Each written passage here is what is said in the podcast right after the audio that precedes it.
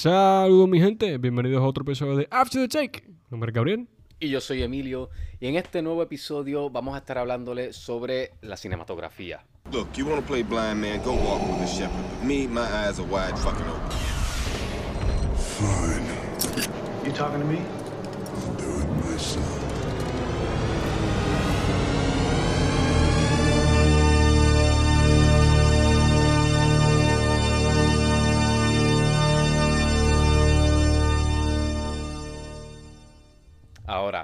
Nosotros queremos hacer algo distinto, ¿verdad? Y parte de lo que queremos hacer es este formato de, episodio que en el que vamos a estar tocando temas específicos, aprovechando lo que son pues, los premios que vienen ahora en camino y ya los que han pasado y algunos que celebran, ¿verdad? Además de, a los galardones de actuación y dirección, pues otros, ¿verdad? Artistas que trabajan en el medio como por ejemplo lo que es el cinematógrafo, entre otros. Así que van a ver algunos episodios como este que vamos a estar hablando sobre, sobre eh, temas a- hasta llegar a- hacia el, el premio mayor, ¿verdad? Lo que es en Hollywood, que es los Oscar. Pero, eh, sin más preámbulo, eh, vamos a estar hablando sobre la cinematografía.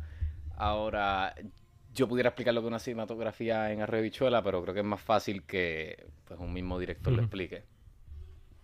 Sí, este, pues mira, eh, la presión es tan heavy. Este, mira, básicamente la cinematografía es el storytelling visual, para ponerlo en algo bien sencillo que todo el mundo pueda entender, ¿verdad? Es cómo contamos la historia a través del lente.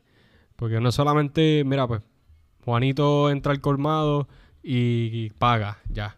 Y va- mostramos a Juanito entrando, este, ¿verdad? Por la, claro, entra por la puerta. Entrando, este, lo grabamos ya, no, ¿sabes? Tiene que haber un tiro calculado, el movimiento de la cámara, eh, qué significa este tiro para el personaje, para la historia, el tono. Son un montón de cosas en consideración, ¿verdad? Que hay que, eh, que hay que tener para poder cuadrar un tiro.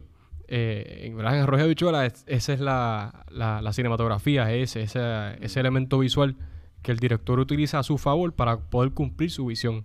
Eh, y es algo chévere, realmente, el, el, el cómo la cinematografía es un elemento clave, porque, claro, el cine, pues, es- yo creo que si no es el elemento más importante en lo técnico, eh, pues está ahí, está ahí arriba. Sí, sí, de- definitivamente. Eh, sí, yo creo que lo explicaste súper bien. Realmente, eh, cuando, ¿verdad? En, digo en lo, en lo coloquial, pero maybe dentro de, ¿verdad? de las personas que, que- que son conocedores, u- usualmente usan la, eh, la palabra como que, ah, la fotografía, la fotografía de la película, Claro, ¿verdad? claro, sí. que pues, eh, pues, encaja, creo que encaja eso perfectamente, que es la manera que, pues que, ¿verdad? Eh, valga la redundancia, un cinematógrafo, o también se le conoce como el director de fotografía, eh, Correcto. pues decide, ¿verdad? Junto al director, que es el que encabeza todo, pues cómo se va a ver el, ¿verdad? la película. Prácticamente yo creo que eso, el- el- a mí me, me, me, me, ¿verdad? me es inc- increíble, yo podría decir que es una palabra como, y lo digo porque a mí me encanta lo que es la cinematografía, lo que es la fotografía en películas y ahora, ¿verdad? Pues en la, en la serie. Pero el que venga, ¿verdad? Un director y venga hacia al director de fotografía y trabajan mano a mano y el director le diga, mira, yo, yo estaba pensando que esto se ve así y le, le- le explique toda la cuestión. Sí. Y entonces venga lo que es el, el director de fotografía y pueda capturar, me imagino que tal vez no de primera siempre sale, que tal vez él le diga, mira, más o menos todo lo que tú estás viendo y le pueda demostrar lo que el director se imagina en su mente. Pero el, el simple hecho de que pueda recoger las ideas del director y las pueda plantar en, la pantalla o, con la cámara, con luces, con, con eh, cómo, ¿verdad? el framing, el encuadre de lo que es la, el, el tiro que vayan a hacer.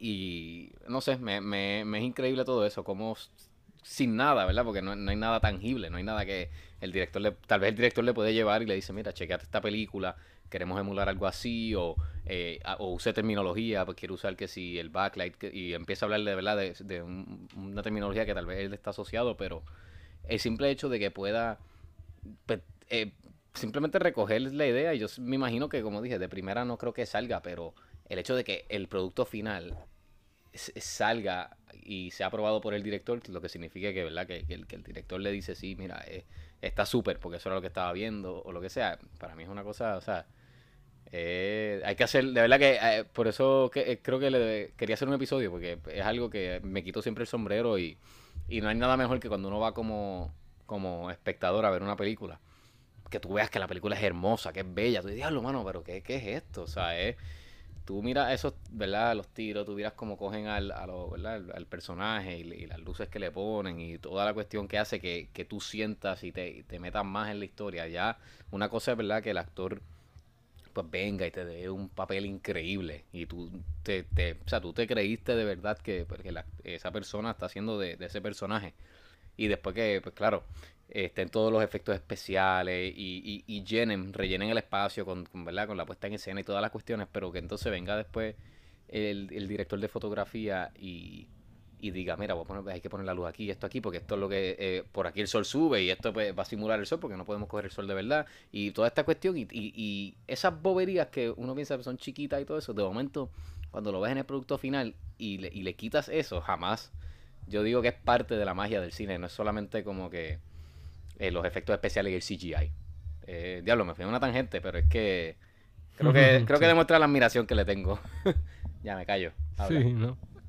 No, no, tranquilo. Este, pues diste muy buenos puntos. Yo creo que eh, eh, lograr que se vea, yo creo que a mí me gusta cuando usan la, la descripción que se ve effortless. Eh, que un tiro se ve tan lindo y la, una escena se ve tan, se ve tan cine, se ve tan, tan brutal, que se ve como si fuese poner la cámara ahí ya. Yo creo que eso demuestra el, el, el, el- ¿cómo te digo? El, el knowledge, ¿cómo es que se dice knowledge? Este, el Conocimiento. conocimiento técnico, exacto, el conocimiento y habilidad técnica que un cinematógrafo, no solamente un cinematógrafo, sino su crew, o sea, el técnico de cámara, el, el first y el second AC, y el, el- lo- el equipo de luces, etcétera, porque son un montón de gente, ¿sabes? Este, que trabajan y es, es un, es, un, es un batallón de personas que, que se utiliza para, ¿verdad? Este, lograr esos tiros. Pues me gusta cuando, ¿verdad? Dan esa descripción que se ve effortless y que se ve soft y que se ve hermoso. Eh, porque realmente es bien difícil, ¿sabes? Algo tan sencillo como, mira, yo, yo quiero que el lente esté completamente abierto. Pues hay que hacer un montón de cosas. Para hacer, pre prepiar bien la, la, el set para que el lente pueda estar completamente abierto. O no, pues vamos a hacerlo cerrado. O no, que todo esté en enfoque. Y si, así sucesivamente. Son cosas bien sencillas en teoría. De que no, este, pues vamos a, este, que sea el backlight o tal cosa, como tú dijiste. Son cosas que en teoría, en papel suenan sencillas, pero a la hora de hacerlo es, es algo que toma un montón de tiempo. Este, y creo que no es que no se le da el crédito, pero creo que hay que recalcar este el trabajo que da. ¿Tú sabes qué? Eh, y algo que, por ejemplo, yo. Ah, zumba, zumba. Después mala lo digo. interrumpa, pero que No, si- no, yo siento que ahora, ¿verdad? Ahora siendo 2022, 23, ya estamos entrando en el 24, creo que la, lo que son las personas común y corrientes, que no, no tienen nada que ver con la industria, ni, ni, ni como que se- eh, son bien adentrados, simplemente van al cine pues, por, por- porque les entretienen y, y es nada más que eso. Están reconociendo al cinematógrafo o al director de fotografía y su cinematografía dentro de la película. Y creo que es por TikTok. Y creo que también viene por el hecho de, de este trend que se hizo, que ya gracias a Dios ha parado, de lo de Wes Anderson y toda esta cuestión. Entonces la gente se empezó a dar, Ah, se empezó a dar cuenta de, de, ok, el estilo de Wes Anderson. Entonces se empezaron a dar cuenta, ok, la paleta de colores, ok, ya eso se, se relaciona con, con, ¿verdad? con el director de fotografía.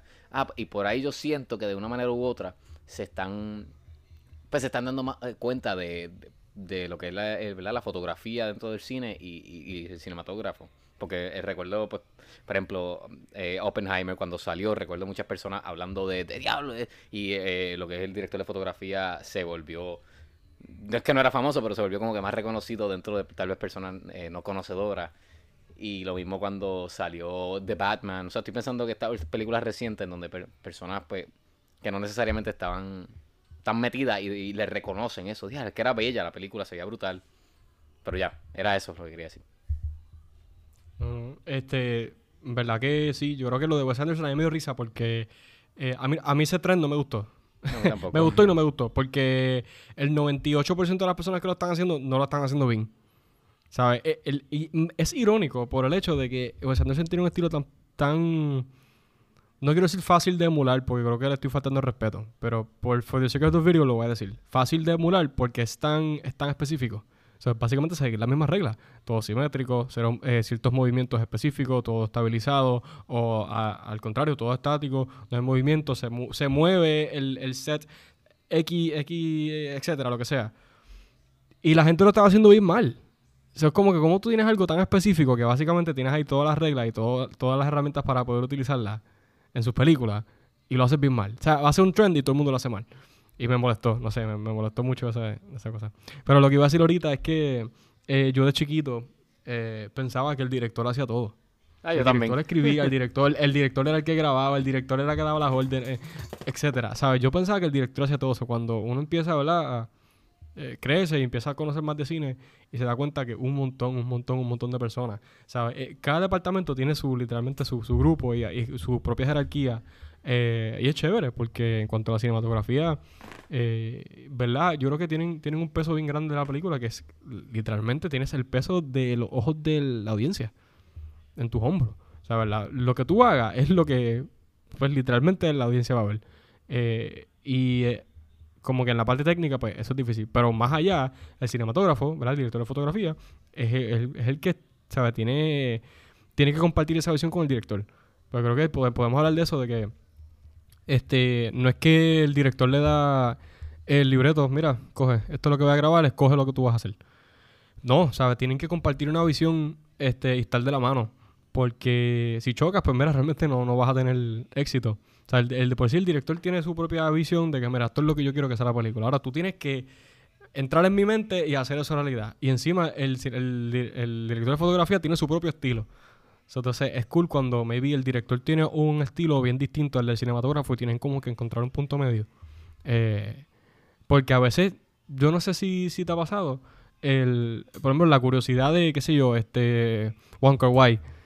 A mí me, está curioso, ¿verdad? Su estilo, que es bien, bien particular. Maybe con los directores de fotografía que él ha trabajado, como que tienen que eh, picharle por completo a su, a su estilo y hacer lo que él quiera. Eso yo soy, soy yo, ¿verdad? Imaginándome.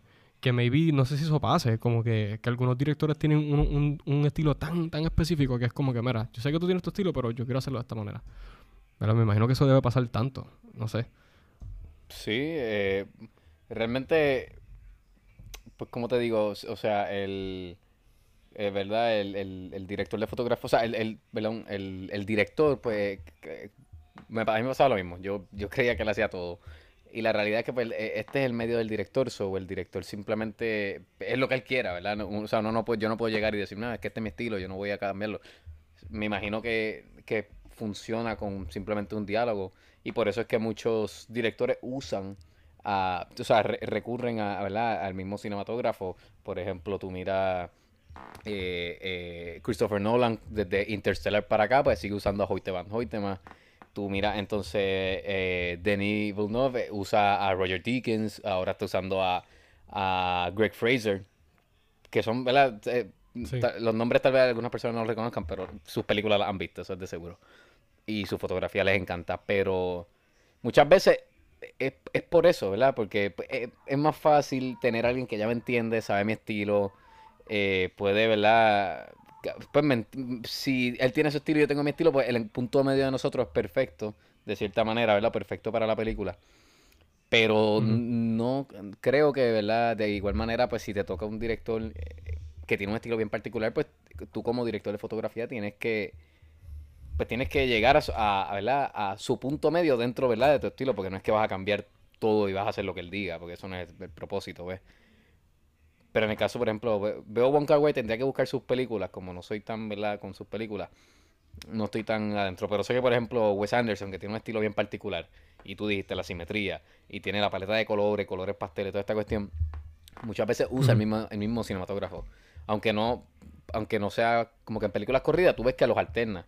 Porque creo que el, el de Claro. em, en French Dispatch y el de Azure City, o sea, como que lo- eh, depende de las películas también, pero Sí. pero creo que es más por eso. Es simplemente el, el pues tengan tengan uno, pu- puedan trabajar bien. Yo creo que, que se resume en eso, que podamos trabajar bien, porque es lo mismo que los actores, Sí. porque es lo mismo que, por ejemplo, eh, Scorsese, que usa De Niro y usa DiCaprio, pues lo mismo, se ahorra el trabajo, ya él sabe, sabe el calibre que dan, eh, sabe el papel que les tiene que dar, pues ya yo sé cómo ellos trabajan, yo solamente les digo estas cosas y ellos pueden funcionar. Pues me imagino que es lo mismo con, con el director de fotografía. Y muchas veces también, por sí, ejemplo... a veces... eh, ajá. Ajá. No, no, sí que sí, tranquilo. No, que por ejemplo, eh, es- leí que para cuando, cuando Christopher Nolan, después que él hizo, creo que fue, él hizo Inception, cuando fue a hacer Interstellar, eh, su director de fotografía, creo que, que era el anterior, eh, creo que se iba a retirar o, o se iba a dedicar a, a- Ah, no, mentira. Se, se iba a dedicar a ser director, como que subió, ¿verdad? Eso, su- Ya. subió a ser, a ser director. Eso no es que subes de nivel ni nada, simplemente es que a- asciendes tal vez en, en, la, en la jerarquía. Eh, y entonces pues necesitaba uno nuevo. Digo, en la, en la paga un poco.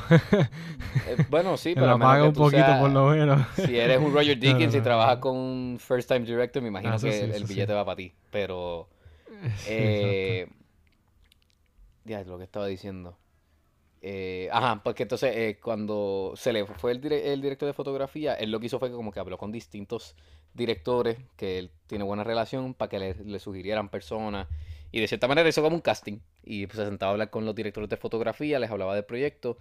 Y ahí entonces podía ver con cuáles podía conectar. Y de ahí pues, entonces pues que sale la relación con pues, el que es el su director de fotografía ahora. Así que pues es, es la pues es la manera que yo digo que, que mejor funciona de pues de poder eh, pues conseguir un, un mismo cinematógrafo que te entienda porque si se- entonces si son dos dos pues dos visiones que se contrasten demasiado pues no creo que no creo que, que la película entonces sea exitosa ¿me entiendes? porque imagínate tú que, que tengas como que dos directores de fotografía bien particulares, o sea, perdón, do- eh, un director de fotografía con un estilo bien particular, que es el que predomina en la cuando hace sus películas, y entonces tengas un director con un estilo bien particular y predomina igual, y entonces jamás en la vida pueden llegar a un punto medio. Pero yo creo que esa es la manera que, que, que, pues, que lo hacen, y como es trabajo en equipo, como es el cine, pues siento que puede funcionar. Sí, este, en verdad tiene razón. Porque yo creo que va a depender, ¿verdad? De hacerle justicia a lo que es la historia y el libreto. Que creo que llega un punto en que no importa qué estilo tenga cada director, va a ser como tal, pues, hacerle justicia a la historia y tratar de encontrar ese punto medio de, pues, poder literalmente, este, ¿verdad? Llevar el mensaje a cabo. Eso es nice. Este, oye, pero es que vamos a hablar un poquito, ¿verdad? Para no entrar aquí a hacer un history lesson. Porque si no, pues, podemos estar tres horas. Pero me gustaría como que hablar un poco de, de lo que siempre, por lo menos me gusta hacer alusión, es el Golden Age de la de lo que es la, el cine, que son más o menos los 70s. Este, que ahí fue cuando empezaron como que expandirse un poco en lo que fue la cinematografía y salir de este studio era. Este, incluso como que era los 70 teniendo algunos, ¿verdad? Parte del studio era. Pero empezaron como tal a experimentar con, con ciertas cosas. Y quiero hablar específicamente de Godfather. Porque en Godfather fue cuando literalmente, eh, básicamente, botaron la bola en un buen sentido. Ser un jonrón y empezaron a ¿verdad? A, entrar en lo que es de cierta forma algo un poquito más experimental, un poquito este, out of the field con lo que es la cinematografía, porque empezaron a usar eh, shadows, este, eh, mucha oscuridad, colores distintos, y, y más o menos en esa era, ¿verdad? Empezaron a, romper lo que era la normativa de la cinematografía, que irónicamente hoy día se ve reflejado mucho de esos cambios. Sí, sí, esto con eh, es interesante, ¿verdad? Como para empezar esa película en general eh, rompió pues tantas normativas como tú dices de pues de, de lo que era el antes y, yo creo que marca un antes y después, ¿verdad? De cómo porque muchas películas incluso ah, ¿verdad? Ahora pues emul- no es que emulan necesariamente, pero usan técnicas, creo que esa es la palabra correcta.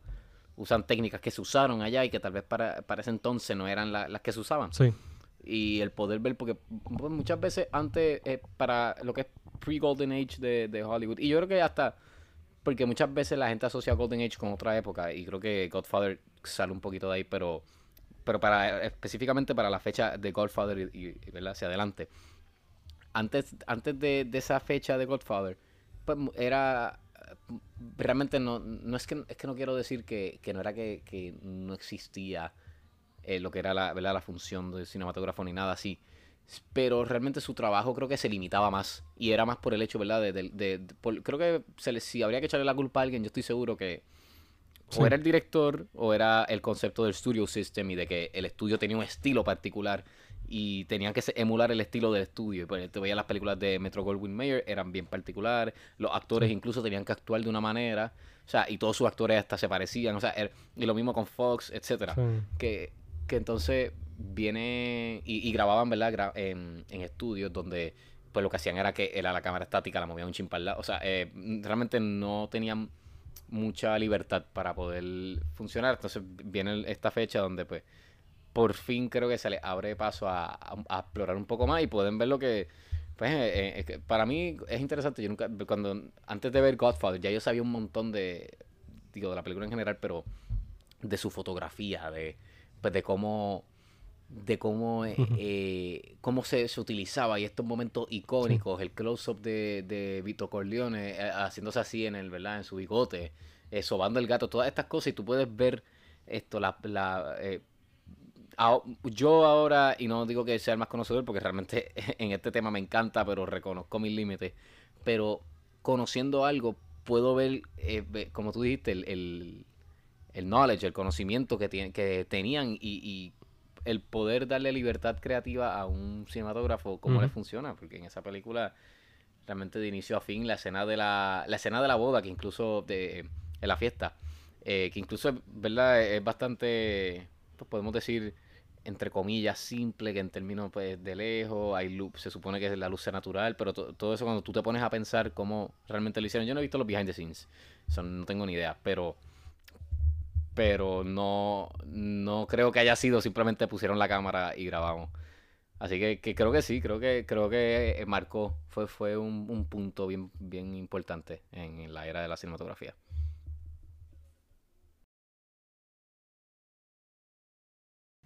en lo que fue el crew había como que un poquito de, discordia. Por ejemplo, este Gordon Willis, creo que es que está buscar aquí. Gordon, Gordon Willis. Gordon Willis, que es el, el cinematógrafo de, de Godfather, ¿verdad? Para hablar con un nombre y apellido. Este, ¿verdad? Hubo, un poquito de discordia, no solamente con el estudio, sino con el crew, porque había, ¿verdad? Como ellos querían emular lo que era el, darkness de la situación, en vez de enfocar de, enfocar de que los personajes sean estos, estos malotes y darle estos, estos, este, estos traits, este, que eran, ay, este, se me olvidó la palabra. Cuando usas algo, ay, me fue la Pero palabra. de, eh, defínela, si, si puede. O sea, si... eh, Este, estereotipo, este, esa es la palabra. Este, estos villanos este, estereotípicos, en vez de hacer todo eso, ellos creo que fueron de los primeros que pudieron incluir lo que es la cinematografía y de, de cierta forma, eh, ¿cómo te digo? Atraer a la audiencia a, a la película y que eh, la cámara sirva como un personaje. Está siendo espectador de todo lo que está pasando en esta familia de crimen organizado y en este mundo oscuro, en este, en este underground, en, todo este revolú. Y creo que aquí es de estos primeros ejemplos donde se utiliza la cinematografía en este, ¿verdad? En, en este aspecto. Eh, y me gusta mucho porque, lo que quería decir ahorita, que hubo mucha discordia porque las técnicas que se estaban utilizando no se habían utilizado. Este, el estudio estaba peleando porque no, que la película sale muy oscura, tenemos que hacer todo este, well lit y, y aquí, para allá y lo que sea. Este, y no fue hasta que literalmente colorizaron todo y, y enseñaron la, como que una, una prueba de algo semi-montado, es que ellos se dieron cuenta de que esta gente sabe lo que está haciendo, eh, hasta con los dailies realmente. Ellos, ellos dejaron quieto como que la producción este, de un punto en adelante, porque pues literalmente eh, sabían que estaban entrando en un mundo del que no conocían. Eh, y, y efectivamente, ¿sabes? Eh, The Godfather pasó a ser, bueno, arguably la mejor película del cine. Eh, y pues fue pionero de, de, de demostrarle, creo que no solamente a los estudios, sino a los a estos chamacos, a estos chamacos que hoy día son leyendas, Scorsese, este, Paul Schrader, etcétera, eh, eh, Spielberg, que, ¿verdad? Son los- los- este, y George Lucas, que son los, los, los Famous Four, Famous Five, este, de esa época que, pues mira, no- no- exacto, Ya te quedó que no solamente es, mira, va- Coppola también, ah, exacto, el, el, del director que estamos hablando. Exacto. Pues, ¿verdad? Ellos formaron como que este, esta ganga de cierta forma de cine que les enseñaron de que, mira, puede haber movimiento en cámara, puede, podemos hacer esto, podemos hacer lo otro, podemos grabar en la calle sin que nadie se dé cuenta o sin permiso de la gente. Y, y dieron paso a que la cinematografía fuera algo más que simplemente la cámara puesta y actuar sobre la cámara. La- que la cinematografía se convierta en un personaje, se convierta en, en, en una extensión de lo que es la historia, en el tono. Eh, y para mí eso es algo hermoso, el, el tú poder literalmente ser pionero de eso. Porque incluso para los tiempos de los 40, eso, habían muchos eh, cinematógrafos y directores que estaban haciendo esas cosas dentro de sus limitaciones. Pero creo que ya desde el 70 para arriba eh, explotó todo. Porque ¿verdad? De, de alguien ellos tenían que haber aprendido. Sí, So, so sí, ¿sabes? Creo que, creo que es, es- es importante recalcarlo en este episodio de que, que Godfather y, y- y los 70 fueron, fue, es, es importante para la historia de la cinematografía. Sí, sí, ¿no? Y, ah, y, y no es que como que no existía, ¿verdad? O sea, eh, todo, eh, estas técnicas que, digo, probablemente algunas, la- ¿verdad? Las crearon ahí, pero muchas es que vienen de, pues, de lo que este cine europeo, de estas áreas donde eh, Hollywood no, no operaba abajo, ¿verdad? No operaba bajo esa- esas reglas y tenía sus limitaciones. Entonces el que venga, pues, eh, una película, ¿verdad? De, de un gran estudio a, que pues, venga Coppola o Gordon Willis fue que dijiste que se llamaba el, el cinematógrafo. Sí, sí. Así es que se llama. Sí, Gordon Willis se llamaba. Pues, pues que, que vengan ellos dos y, ¿verdad? Y todo el equipo detrás hacia eh, estos estudios grandes, eh, Paramount, que es el que financió esta película, y, y le digan, mira, esto- estamos haciéndolo de esta manera y, pues imagínate, o sea, cuando ya ellos tenían, entre comillas, ¿verdad? Una fórmula ganadora, o sea, creo que creo que es algo icónico y, mar- y marca, porque estaba pensando ahora mismo eh, que mencionaste las sombras y todo esto, y a- una fotografía que a mí me encanta, de hecho me encanta esa película, es Chinatown. Ah, sí. La, y eh, ellos utilizan ahí también, y esa película creo que es como dos años después, habría que buscar, pero es de 70 sé que es después de Godfather. Sí. Pero es como tres Y años si después. supiera, for que- fact, Chinatown Ajá. estaba ya dando, dando patas antes de Godfather. Esa película se planificó antes, pero no habían conseguido este productor. Eh, incluso el productor, este, Al, diablo, Ro- ¿cómo es que se llama ese? Al Roddy, Al Roddy. Al Roddy, que es el Ah, Al Pacino. Al Roddy, Al Pacino, a la madre. Al Roddy, que es el, el productor de Godfather, él, si no me equivoco, él, él iba a producir Chinatown. Pero como que no, no dio pie con bola por la historia y lo que sea. Este, y que la película viene a salir. eh, no, fue que el estudio no lo dejó. Fue, fue el problema del estudio, Ah, sí, sí. ok, no lo dejaron. Sí, sí, fue. Paramount para ese no tiempo estaba como que estaba yendo en bancarrota. Hacho, tienes que ver este la de The Offer. Sí, sí. Todo es eso te lo que explican. No tengo Paramount Plus. DH. Sí, sí, yo sé. Bueno, bueno. Pero. Que aquí no está Paramount Plus el problema. Sí, a- a- yo encontré un glitch y después lo arreglaron. Este, si lo veías con tu data te funcionaba, pero si lo veías con en Wi-Fi no te funcionaba. So, no sé cómo yo, cómo me funcionó, pero yo pude ver la serie. Pero sí. Yeah. Pero, pero ajá, como que eh, esa película, por ejemplo, usa mucho la, la sombra para pues, mantener el misterio de lo que está pasando, ¿verdad? Eh, De, de en este en este noir detectivesco y toda esta cuestión. Así que eh, lo mencionaste y rápido estaba pensando, y yo, coño, déjame pensar qué película de, para esa época pa, me vino a la mente. Pero ah, te quería preguntar, porque algo que me he dado cuenta, ¿verdad? Má- Más en, en la era moderna, pudiéramos decir, ¿verdad? O la era digital, que es desde que llega lo digital, que creo que más o menos desde que nosotros nacimos por ahí, o estábamos eh, metiéndonos en el cine. Por ahí, sí. Eh, me, yo como que me he dado cuenta que, y, y no estoy quitándole para nada a, lo, a los otros géneros, pero que hay unos géneros bien particulares que funcionan. O sea, no es que funcionan, vamos, vamos, todos funcionan. Pero, ¿viste? Pero aprendí a usarlo en el momento correcto. Sí, eh, Pero eh, es que hay unos que se prestan para tener una, una fotografía bien particular o, o, por ejemplo, una gama de colores bien chévere, tener unas cosas bien, bien notables con- en su fotografía, eh, o sea, eh, eh, cada, en distintos géneros. Entonces, te quería preguntar si, si tú has, has notado eso, porque antes de decirlo, pues te quería preguntar si, si lo has notado en, en ciertos géneros, desde la era moderna para decir- o era digital, como le quieran Yo creo que sí. Este, y a mí, a mí- un ejemplo que, que a mí me gusta usar como si hubiese hablado de esto antes, pero un ejemplo que, que, que me gustaría usar conmigo, eh. es Hit. La película Hit, que es una película de acción, de las mejores películas de acción ever, ever made, eh, por Michael Mann, eh, starring Al Pacino y Robert De Niro y este eh, Val Kilmer. Eh, esa película tiene una fotografía hermosa. Y una fotografía con propósito también. No es que solamente es hermosa, es que tenga propósito. Eso es bien importante. Eh, y es una película de acción.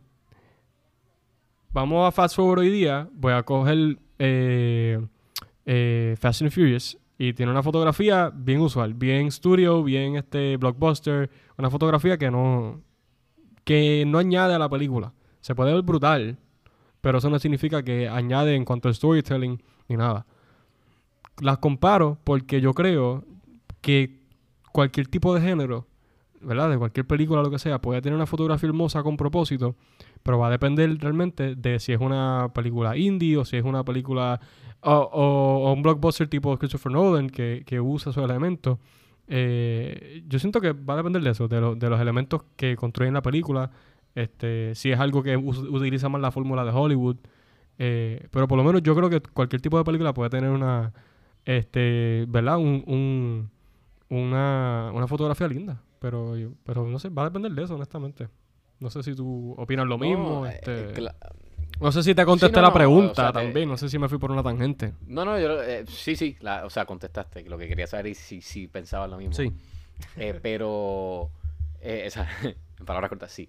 Eh, pero, claro, eh, eh, todo, ¿verdad? Como, como buen profesional, ¿verdad? Si un, si un director de fotografía, pues sabe hacer su trabajo, mm, puede hacer hasta un documental y, y puede hacerlo, o sea, el- por ejemplo, el documental de, el de Val Kilmer, ah, sí. ahora se, se llama Val, creo que eh, bellísimo, o sea, tiene una fotografía espectacular y entonces, por ejemplo, ese documental usa mucho eh, eh, ok, no, es como si fuera found footage, pero no es found footage, es que Val Kilmer tenía un camcorder y grababa on set. Y entonces sabe usar, eh, utilizar, ¿verdad? El estilo, no sé ni quién es el director de fotografía, me acordé de este documental ahora, pero ah, eh, sabe usar es su estilo particular y, y, y, ¿verdad? Todo su arte para eso, para complementarlo con pues todos estos eh, pues, videos que él tenía de cuando él era joven y todo. Que, que en ese sentido sí, pero no sé, me, me he dado cuenta, por ejemplo, mencionaste las películas de acción que ni siquiera las tenía en mente, pero fácilmente desde... Wow. Me atrevería a decir maybe 2016, no, menos, 2015 para acá, las películas de acción tomaron un giro con su cinematografía, mayormente por John Wick, que Sí, vino y, y dijo, ¿sabes qué? Además, además de ser una película bien brutal de acción, vamos a darle una buena cinematografía, no hacer lo que tú dijiste, que simplemente que sea Studio Light y ya vamos a ponerlo porque nos enfocamos en las explosiones y lo que sea. Y entonces ves después como Mission Impossible, pues se se empató con ello y tiró Mission Impossible eh, Ghost, Pro- eh, Ghost Protocol creo que es la... No, la otra. Nada, Rogue una de ellas. La que, la que está para esa fecha, que la tiró con una fotografía su- súper Ghost chévere. Protocol, creo que Entonces, eh,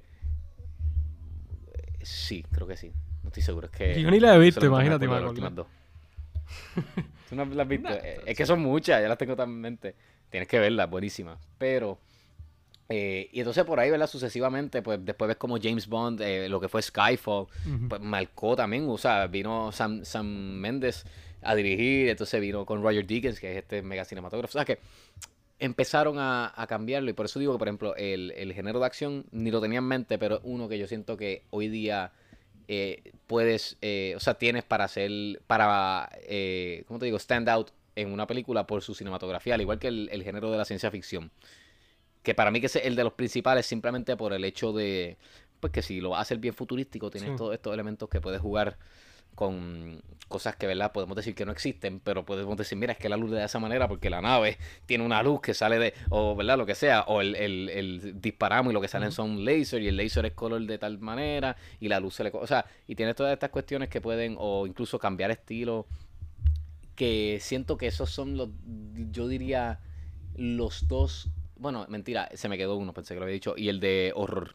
Ok. El género, creo, creo que esos tres géneros son los que hoy día contienen, podemos decir, es que no quiero decir esto, pero como for the sake of it, podemos decir que la tienen más fácil en términos Ujú. de la cinematografía, que un, un director de fotografía puede sacarle más provecho al género que versus, por ejemplo, un dramón que entonces pues le va a dar más trabajo, pero lo podemos ver porque vemos muchas de las películas indies que salen que tienen un estilo bien particular, bien chévere.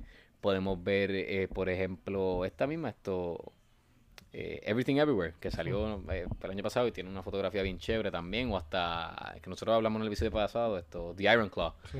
que mm, realmente, ¿verdad? No tiene, es un drama.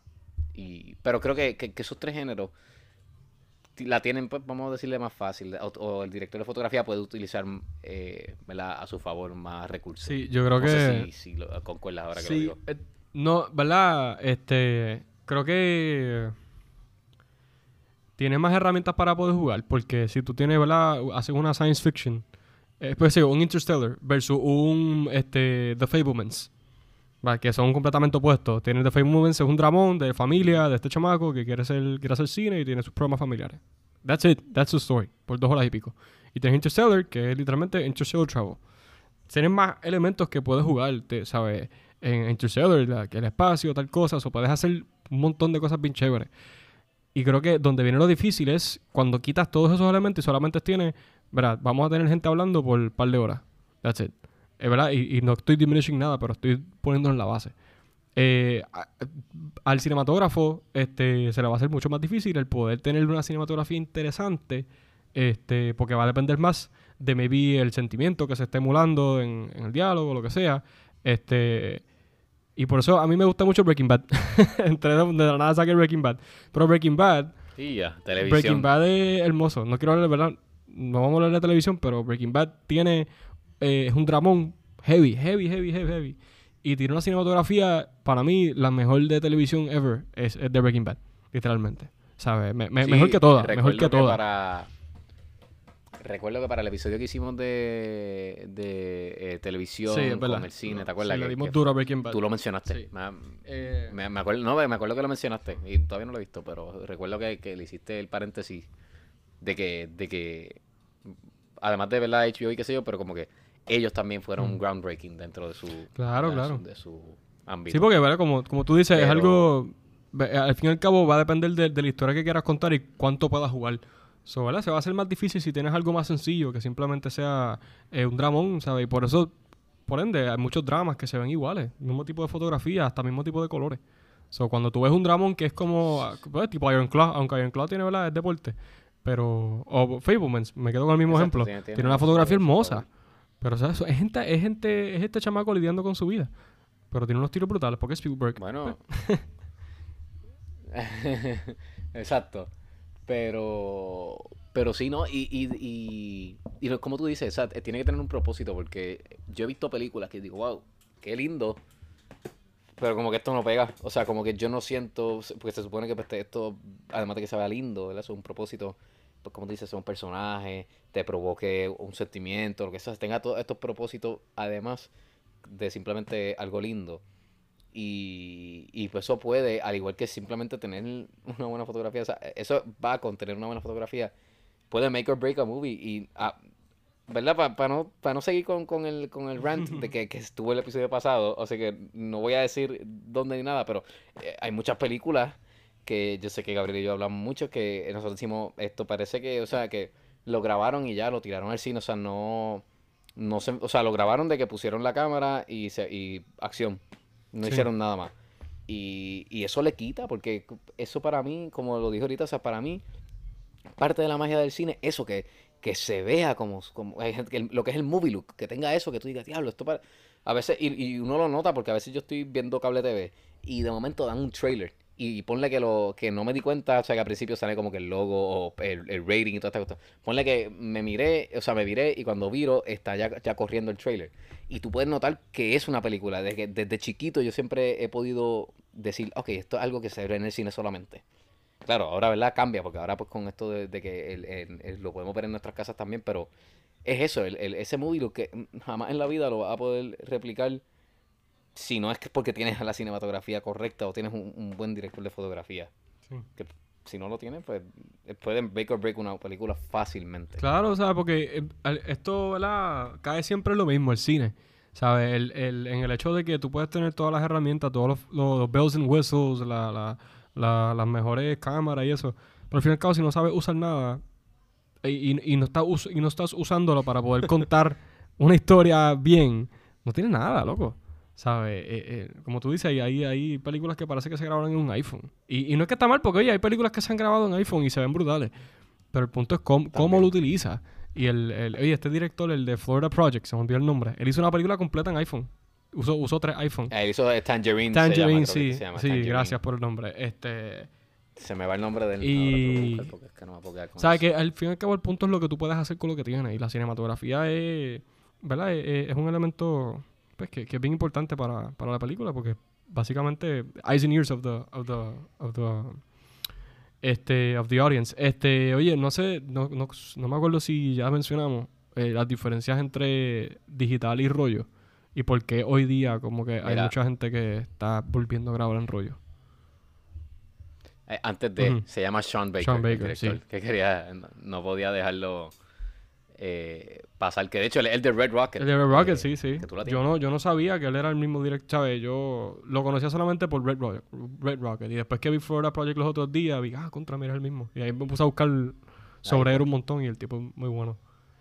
Este... Sí, sí. Eh, ahora, volviendo, que me hiciste una pregunta que era Que de- no hemos hablado de rollo y digital, ¿verdad? No hemos hablado de eso.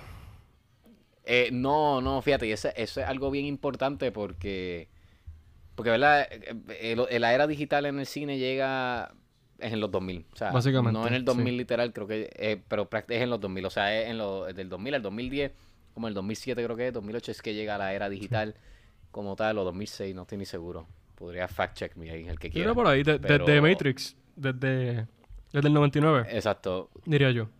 es, es por eso, es por ahí que llega y pues, claro está, pues, todo el mundo decide usarlo porque pues es una pues, las- nuestras cámaras que pues, hasta que se la verdad el disco explote y diga que no puede grabar más, pues uno puede seguir grabando, te, te hace una cosa más fáciles, pero eh, especialmente para, para esa época que es cuando llega, pues eh, lo que es las cámaras digitales, pues perdía mucha ¿verdad? calidad en términos de, de la pureza de, de, pues, de cómo se, el director de fotografía quiere que sea la película junto al director. Y hoy día, muchas cámaras yo siento que digitales graban, ¿verdad? Tremendo. Jamás creo que, que ¿verdad? Emule, o sea, lleguen a, a, ¿verdad? ser igual que, que, un- una de rollo. Pero creo que lo, emu- lo emulan muy bien ciertas cámaras. Pero creo que muchos muchos directores, creo que incluso más que los directores de fotografía, me imagino que viene más de los directores que quieren utilizar cámaras de rollos para eso mismo, para, para darle más, más vida a la película. Y pues, eh, es algo que, que yo sé que no todo el mundo tiene, ¿verdad? Puede decir que puede hacerlo. El que, o sea, no todos los directores pueden hacerlo. Si un Steven Spielberg o un Christopher Nolan lo puede hacer.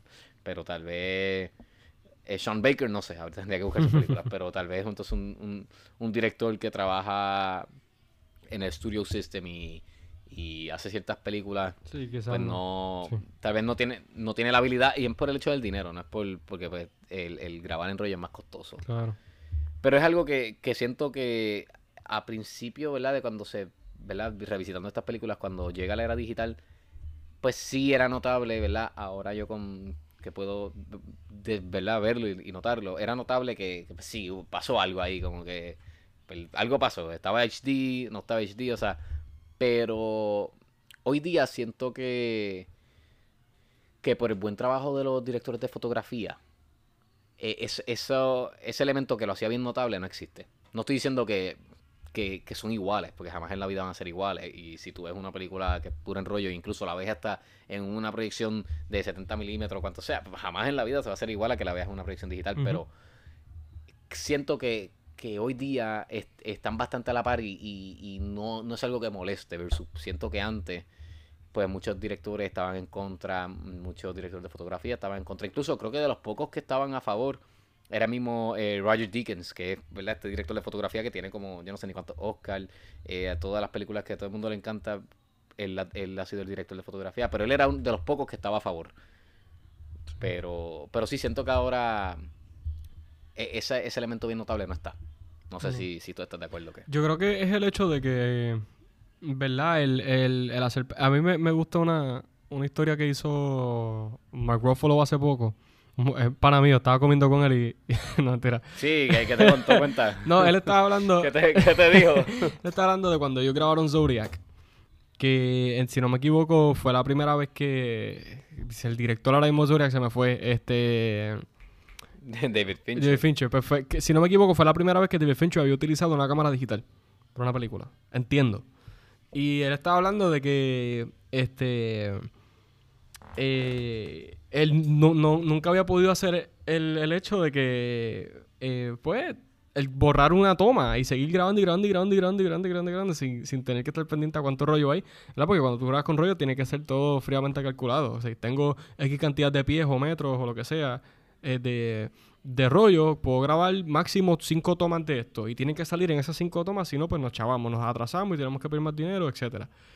Y él está hablando de que ellos habían hecho como 60 tomas ya y, y siguieron por ahí y, y David Fincher dijo, ah, ok, borren las primeras 65 tomas porque sí, porque tiene un delete button. Y creo que el, lo digo porque creo que cuando explotó la era digital trajo una facilidad este, que yo creo que eso obviamente afecta en, la industria y la fórmula y X y Y, bla, bla.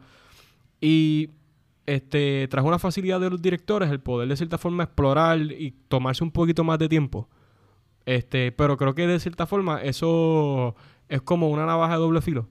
Porque, pues, de cierta forma pierdes calidad, la calidad del rollo y, y ok, pues te dan menos dinero y te enfocas en ciertas cosas. Y, y yo creo que por eso ahora, ya que pasó toda esa era digital y, y todo esa, ese boom, creo que ahora están volviendo a, lo que es rollo. Porque incluso en muchas películas indie están usando rollo. Y creo que de cierta forma eso challenge, como que el challenge the director a, a ser más cuidadoso y el tener un plan yo creo que un poquito más estructurado porque Past Lives fue un rollo. Y Past Lives ¿sabes? tampoco es que fue un... Yo, creo que esa película se grabó como con 7 millones, creo que fue. Fue, o sea, los budgets dentro de... Este... Y hay muchas películas que hoy día, ¿sabes? Uno no pensaría que, que son rollo, pero son rollo. Este... Y también el hecho de que preservas más y le das más calidad eh, cualidad, sí, calidad, a, la, a lo que es la, la, imagen. Porque hoy día muchas de esas películas que se grabaron al principio de los 2000 no se pueden, no se le puede subir la calidad. O sea, eh, si la cámara, tu cámara llegaba hasta a 720 o 1080, hasta eso va a llegar. No esperes que haga un 4K release porque no pueden. Simplemente no pueden. Pero tú ves muchas de estas películas de los años este, 60, 70, 80 que fueron grabadas en rollo y el rollo se preservó bien. Mira, vamos a hacer una restauración y la película se ve con unos colores distintos, se ve brutal. Y eso es una, uno de los pros más grandes de lo que es el, el, el rollo. El, la calidad es, es, es, inmensa, es otra cosa. ¿Sabes? Y, y, eso es sin hablar de. Y eso es solamente 35 milímetros. Eso es sin hablar de los 70, del Medium Format y IMAX y por allá abajo, que eso haremos, me imagino. Yo no sé si ya nosotros hicimos un episodio de IMAX. Yo estoy tan perdido con After Take, pero me imagino. Chacho, tú estás bien perdido. Sí, eso pues mira, pues, pues recurran al episodio de IMAX para que entiendan un poquito más sobre el rollo. Pero, pero sí, Team, team Film All the Way, en mi opinión, ¿sabes? Si todas las películas se grabaran en rollo fuese mejor. Pero me gusta que no todas se graban así porque demuestra de cierta forma la calidad del de, ¿verdad? de lo que se está viendo. Sí, no, de, definitivamente, pero cada una tiene ¿verdad? sus pros y sus contras de igual, de igual manera que claro está, como tú dices, Team Film, porque pues, ¿verdad? Porque es lo, lo mejor que puedes tener en términos de calidad pero yo no le quito, por ejemplo, a lo digital, porque podemos ver grandes películas ah, como, por claro. ejemplo, eh, o sea, para, eh, como te digo, Avatar y estas películas que se graban con digital, porque pues usan mucha la tecnología, es parte ¿verdad? De, de, del concepto, y, y, son grandes películas y se ven súper bien, que no es como que, por eso te digo que el elemento notable, pues hoy día yo no lo siento.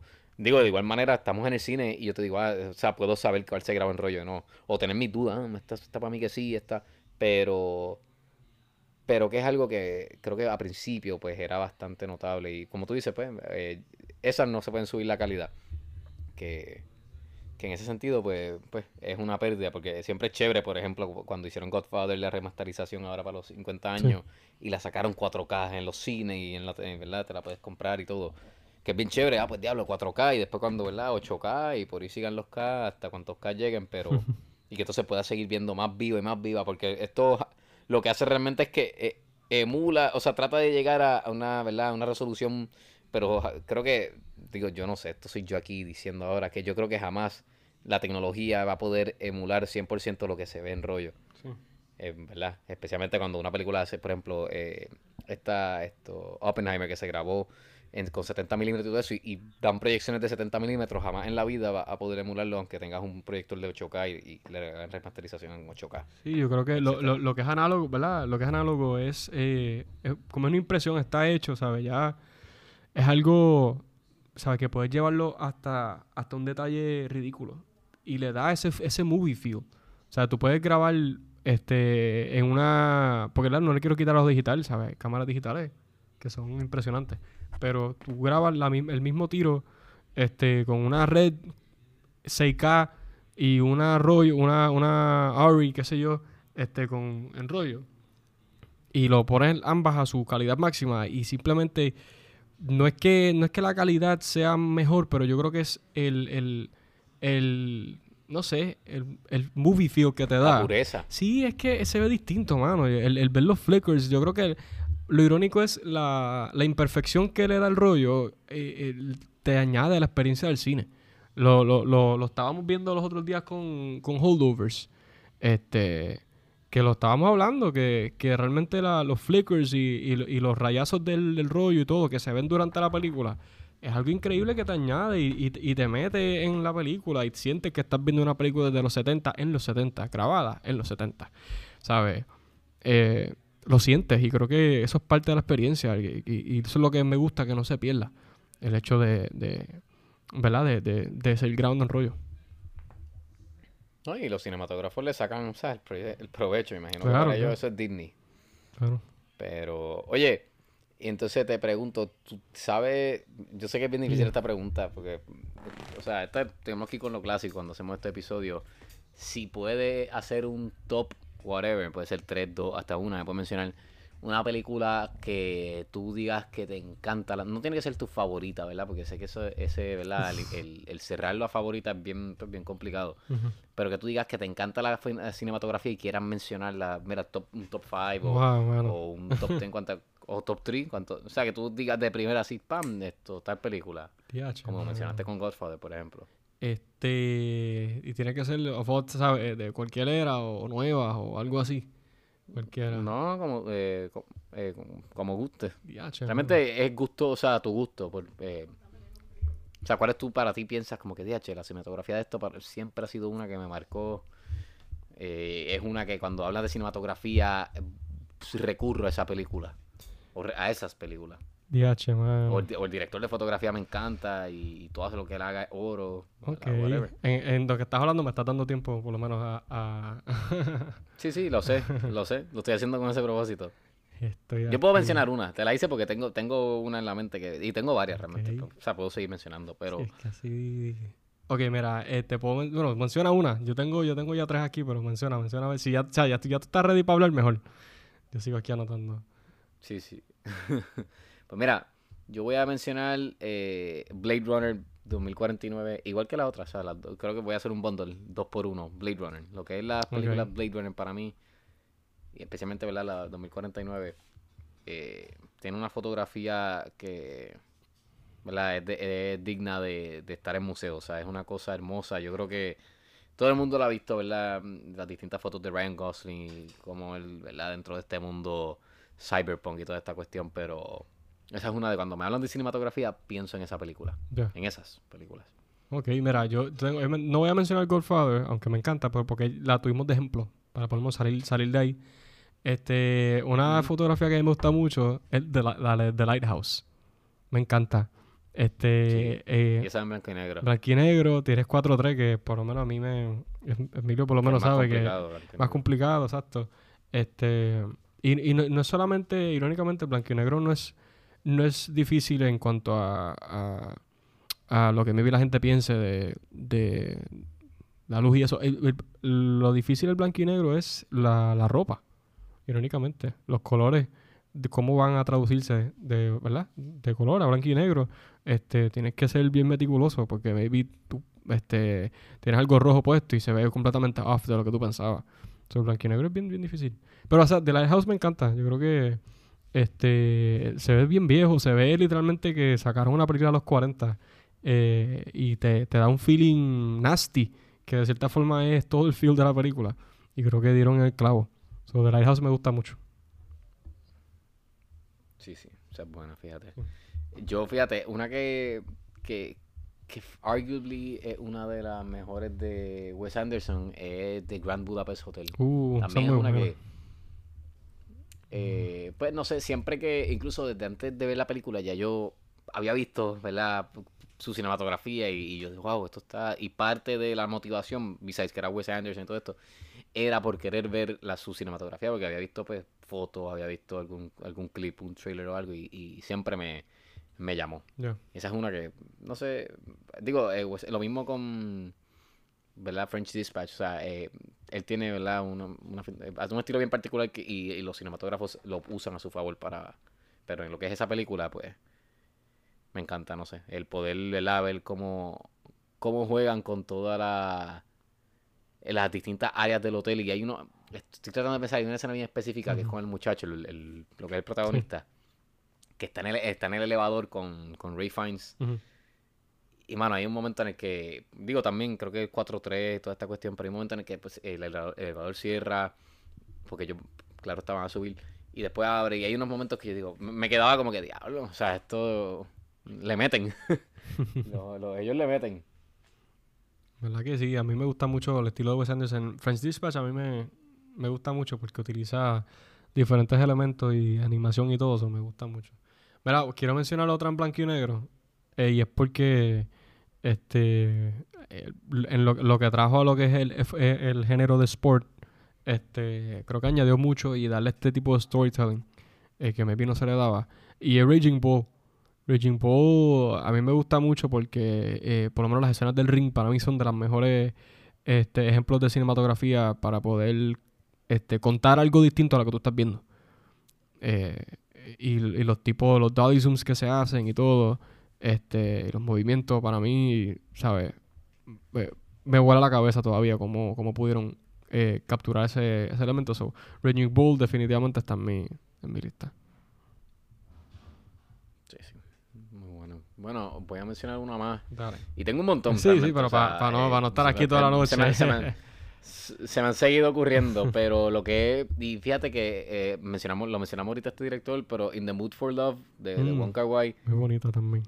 ¿Verdad? Eh, Esto es sacando lo que es la película y todo, pero su cinematografía, mano. Y él en general, porque eso es su estilo, ¿verdad? Y, y él sabe. O sea, para, yo no sé si él es el cinematógrafo, no me sorprendería. Porque se nota que, que por lo menos el toque del director está ahí, pero mano, la fotografía de en sus películas en general.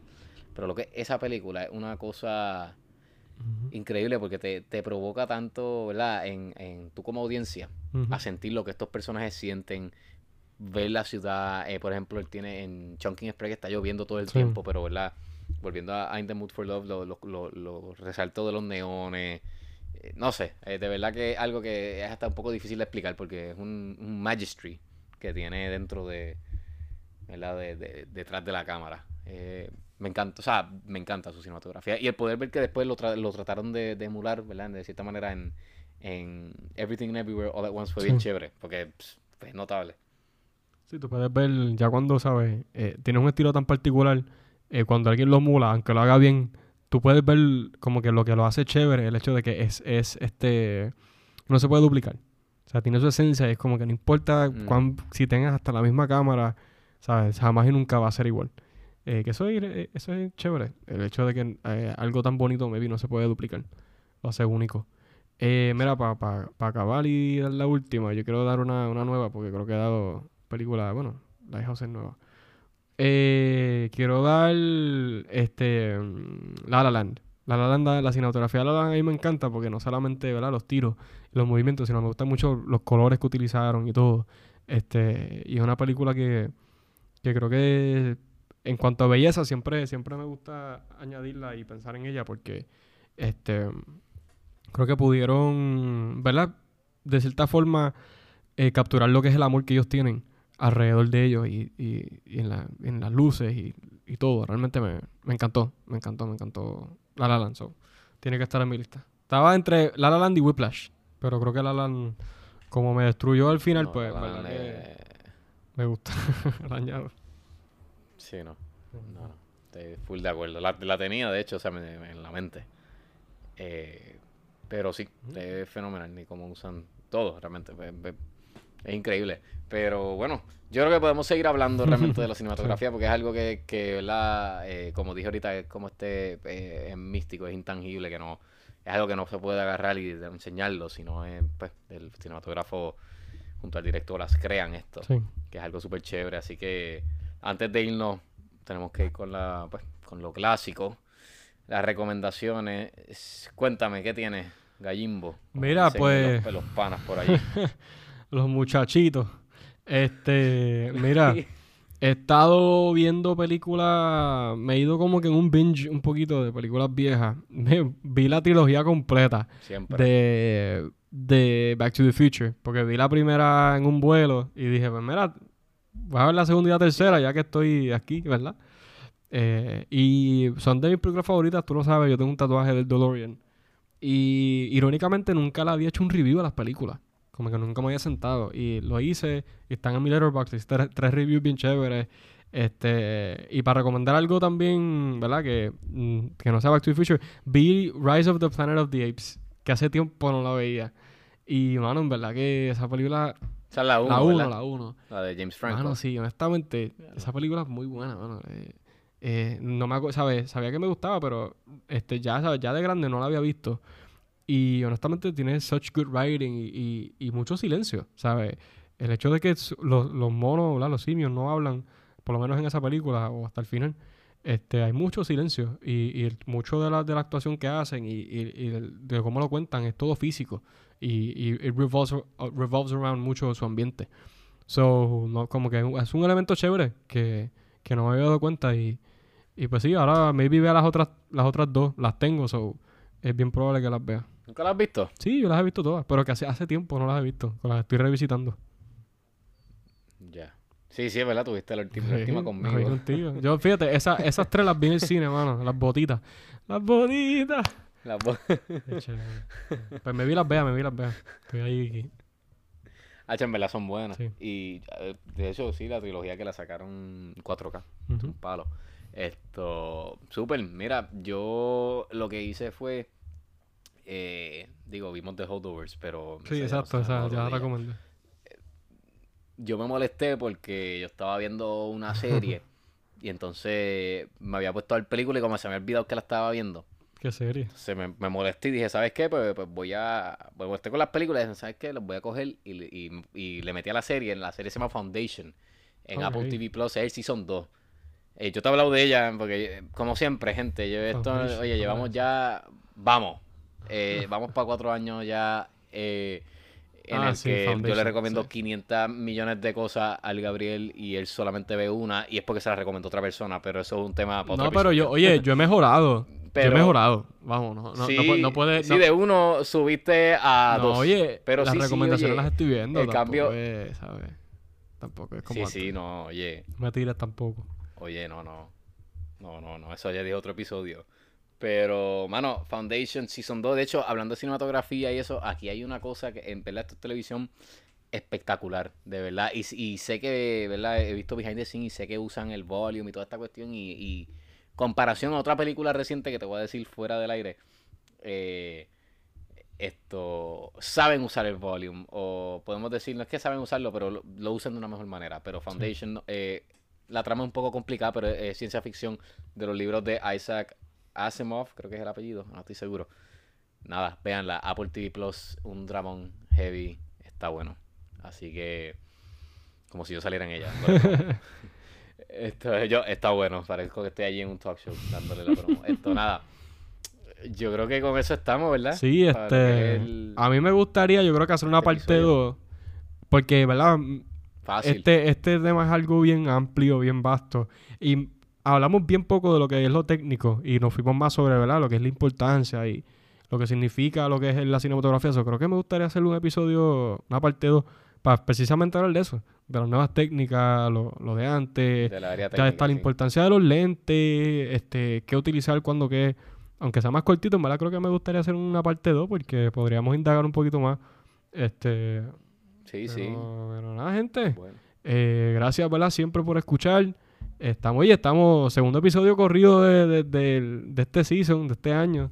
Estamos ahí. No se duerman. No se duerman, que los cogemos. Se las acumulan. Recuerden seguirnos en las redes, gente. Eh, Gabriel Irizarri y Helen Emilio y After You Take Pod. Se cuidan. So, así, gente, se cuidan y estamos dejando eh, unos polls en, para que opinen sobre el tema. En, eso lo pueden encontrar en Spotify. Así que si quieren contestar, ya saben. Se cuida, gente. After the Take Podcast es una producción de Red Card Pictures. Este episodio fue editado por Emilio Gerena. El intro está compuesto de Pulp Fiction, Star Wars, Avengers, Age of Ultron, Taxi Driver y THX Deep Note. Todo arte del podcast es hecho por Gabriel Irizarry. Todos derechos son reservados.